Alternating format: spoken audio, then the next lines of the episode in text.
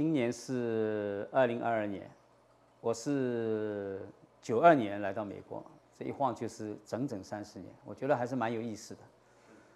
啊，我的外婆呢是一个基督徒，OK，所以她呢就一直在跟我来要传福音，啊，所以不管怎么说，在我的整个信仰背景中，我相信神接走的外婆，其实给我蛮多的祝福。我回头来看，怎么说呢？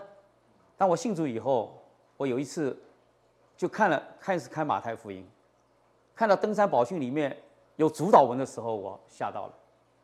这是我小时候啊，读两三年级还在文化大革命前的时候，我就为外婆抄写的福音单张，因为抄了太多遍了，在玻璃板上复写纸一张一张写，所以他就会当做一个福音单张传给别人，所以我一直有一个记忆，所以当我三十年以后再回过头去看这个东西，我知道神其实早就拣选我了。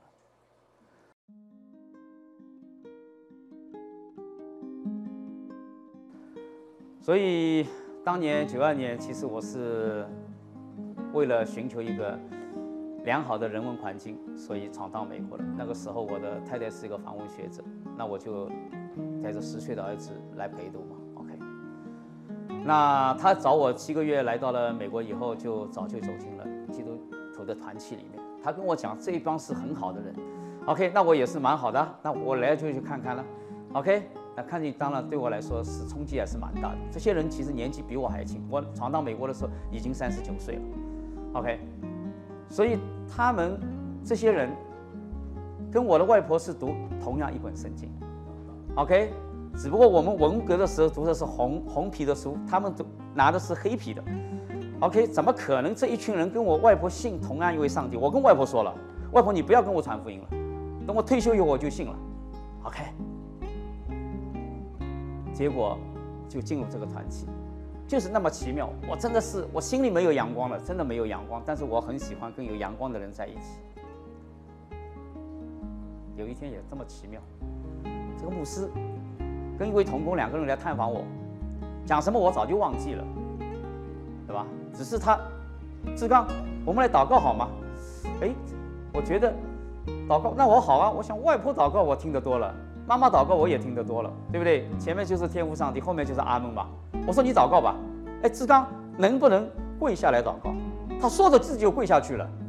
那个带来的那位童工也跪下去了。那我一看客人都跪下去了，牧师都跪下去了，那我有点不好意思了嘛。那我就跪下来了，我的太太也跪下来。祷告什么我也忘记了。等他祷告完了，童工祷告完了，那接下来就是我祷告了。哪晓得我带着那一分的。好像是对上帝的一份虔诚，我从来不认识他，我也不知道他是谁。但是我说上帝，如果这个世界真的有你，你让我明白你，所以我就叫了一声阿巴天父，那一叫还了得，我不知道怎么就哇的一声哭出来了。我哭啊哭啊，哭啊哭啊，我的太太也哭起来了。我的太太哭起来了以后，结果童工也哭起来，连牧师都哭起来了，四个大人全部跪在地上哭。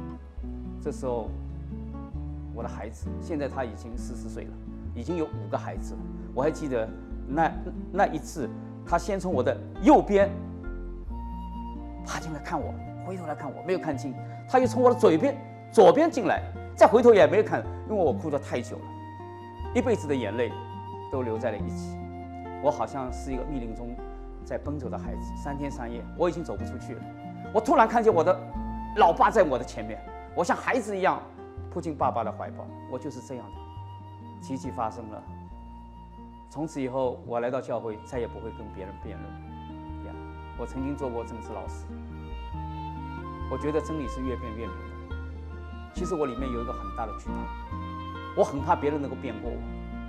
如果这个世界真的有神，那么我整个的人生哲学，这个大厦一晚上就倒塌，整个的教科书都要重写。没有神，我可以活得糊涂一点，难得糊涂，这是一个生命的意境。但是真的有神，我怎么敢糊涂呢？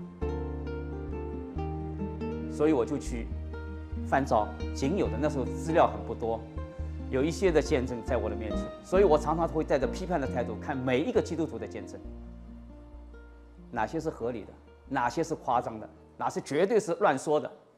那想不到我有一天看到了一个见证，这个见证是说，他到孩子这边来探亲，有一天孩子开着车往，结果他的车被别人撞了，撞了以后，这个车就在高速公路上原地来了个三百六十度转弯，头对着来的车，但是在这几十秒钟这么繁忙的高速公路，竟没有一辆车子上来，他觉得绝对是上帝的手拖住了他的生命。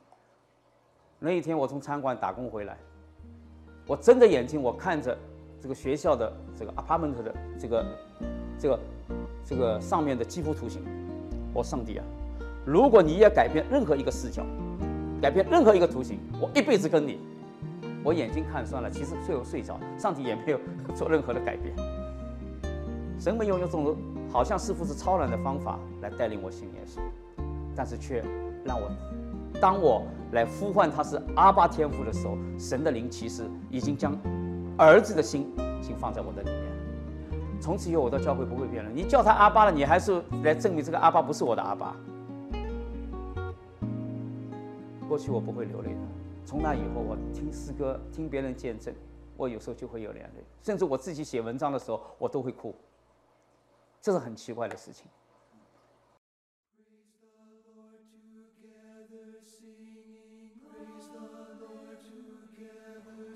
或许是因着外婆的祷告吧，OK，他的期盼吧，我不禁信主了。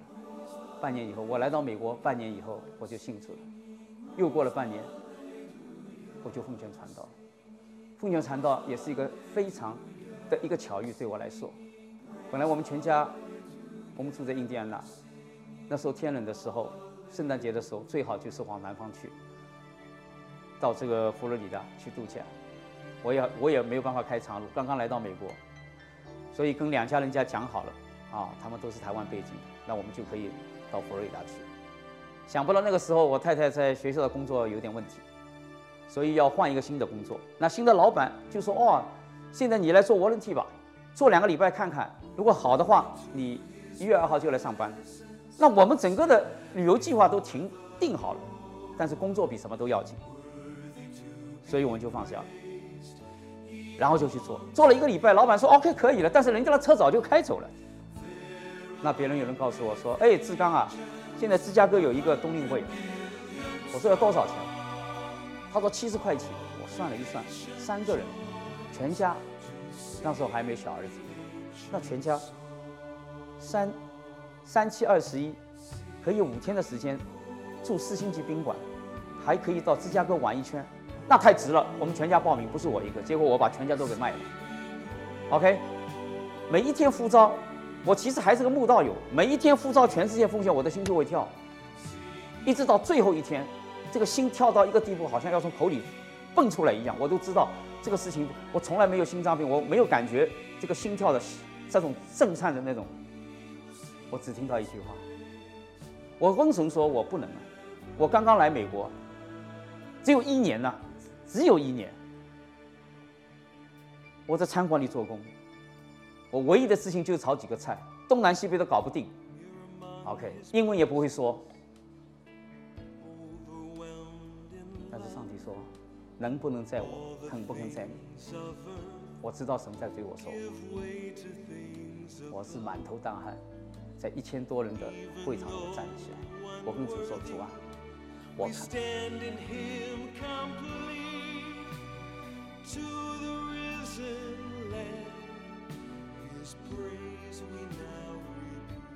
我来到美国几个月以后，牧师探访，我叫了声阿巴天父，上帝将儿子的灵放在我里面。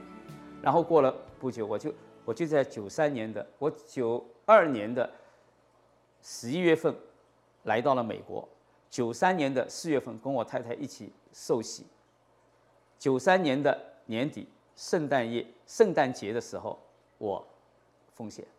那个时候我真的是非常火热的开始传福音。即使在餐馆里打工的时候，我也跟别人啊能够来讲福音。这个七七八八英文也不会讲什么，也会跟别人去来分享福音啊。结果就是，我就知道神有辅导我，所以在九五年的时候我就去读神学去。其实我们真的是很简单，根本没有想到太多。我觉得我奉献了，我就要放下所有。OK。然后太太说：“OK，一家人要苦苦在一起，他就跟我一起走了。所以我们一路开车从这里往洛杉矶开的时候，也是蛮远的，我们开几天了？哇，每一次这个车子往往上开的时候，地和天是连在一起的，所以我们跟着孩子都会叫起来，哇，上天堂了，上天堂了！车子因为你看上去前面就是天嘛。现在还记得我们全家这个这种这种欢，其实我们根本不知道前面到底是怎么回事。我临走的时候，我的牧师就给我看一篇文章，这是这个黄永新牧师写的一篇，在《大使命》杂志上写的一篇，叫做《过五关斩六将》。他是说，从六十年代到九十年代，他观察整整三十年，在北美各种特会上奉献出来的传道人，三十年之后回头看，只有百分之十留在现场。工厂上，他们在过五关斩六将。有些人有一个激动，蒙招了，奉献了，回到家被太太一骂，不干了。有些人总算去读神学了，书是读出来了，侍奉的心智没有了。有些人因着品格各方面的问题，进到工厂上就阵亡了。有些人晚节不保，OK 就死掉了。所以这条路不好走。所以我还没出去，我的牧师就把这篇文章给我。那一天他跟我讲，我请他吃顿饭，临走了，临别了，他来送我。他说：“志刚，你以后做什么？”我说：“牧师啊，我奉献了，是的。我除了牧师不做，我什么都做。我其实里面有个很大的害怕。OK，牧师，我怎么可能每个礼拜像你一样讲道？我怎么可能呢？那么叫我打打杂我都可以。”我能赚什么？OK，我过去是学中文的，大概我为主写点见证吧。OK，我真的是一信主就开始不断的写东西。你知道我这个东西，我觉得我跟耶稣在初恋了。每天餐馆炒菜，菜单上那一碟，客人点菜，这个东西一插插上去，接下来这张白纸就是我的小抄。炒菜炒菜，突然想到灵感，就写下来了。所以每天晚上拿到家里的就是一点油腻腻的菜，这个小这个小纸。一篇一篇的见证就能出来，当然十年以后就出一本书，就是，所以我现在回头来看这些东西，我都看出眼泪来了，都还有锅碗瓢盆的这个炒菜的那味道在在里面。我知道我跟耶稣在谈谈恋爱，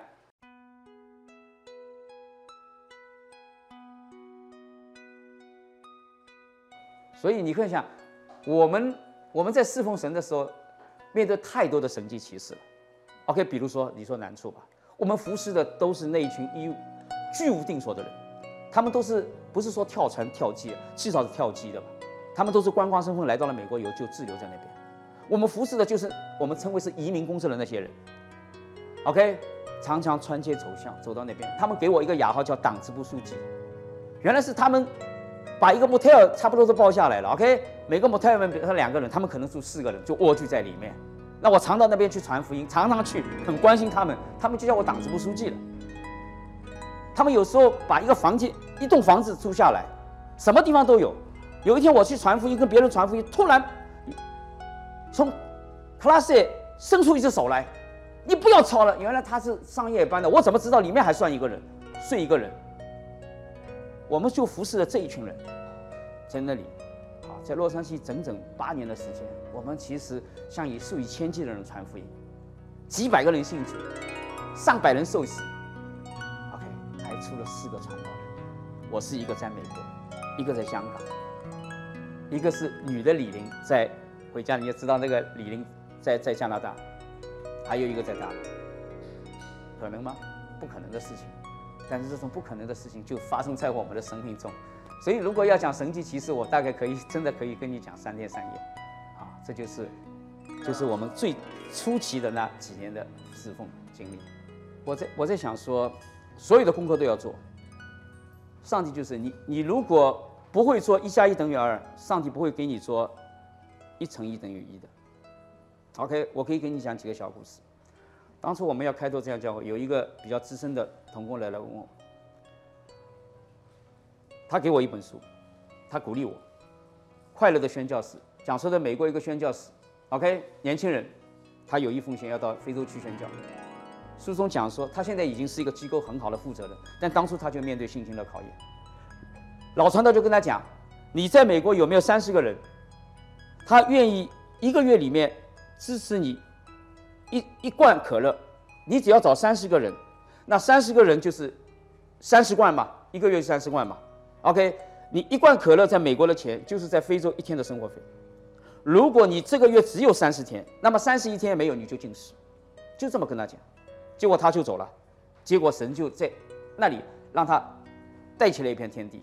所以我们初创的时候，我就看了这本书《快乐的宣教士》。OK，其实我们跟梅影讲，我们根本没有三十个人来支持我们，那个地方是新的，我们也从大陆来，根本没有什么背景的，对吧？我们就出来了，我们完全凭着信心，但是试炼还是一样的。教会刚刚开通，OK，有一天突然，这个苏木牧师打个电话来，他说：“小刚，你到海外校来做执行编辑，执行编辑啊，不是一边编辑啊。”他说：“远志明要走了，OK，你就过来吧。”哇，我的心开始狂跳起来啊！我可以感受到那种跳跳动啊！我是学文学的，我本来就想有个做做做作家的梦。OK，现在去做执行编辑，那我接下来这边不要有身份的问题啊，不要有保险的问题啊，对吧？那个时候我的孩又生了一个孩子，OK，那不是很添乱吗？全世界两个人读神学，全世界两个人牧会，全世界两个人还带个孩子，又什么都没有，又没有固定工资，又没有什么东西，完全是乌鸦叼饼的。那天早晨，突然看看到《何西阿书》十章十二节，那么奇妙，就那么几句话：你们正在开垦荒地，你们要为神栽种公义，到时候就收割慈爱。哇，那句话每个字都放大的。我开始祷告，我的眼前就是非常清楚：田野、白云、蓝天、飞鸟，怀抱中的孩子已经会蹦跳了。所以两个孩子，其实两个孩子差十五岁了，但是在梦境中，两个孩子都差不多一大一小，在田野中蹦。你说我在做什么？我在背里，我像牛一样在背里，因为那时候我看到的穷苦的人是没有没有牛的，男劳动力可以是背离的，女人是在背后扶犁。我的太太在扶犁，我在背里，我就知道在开垦荒地。OK，如果你现在栽种上帝的公义，到时候就收割慈爱。直到今天，我还在收割这个慈爱。所以我跟苏文峰牧师打了一个电话，苏牧师，神对我说话，我不能来了。没影急死了。作为一个家庭主妇，你说哈，师母，你说你说怎么样？一家人的开销都在那边，这么好的一个师傅你不去？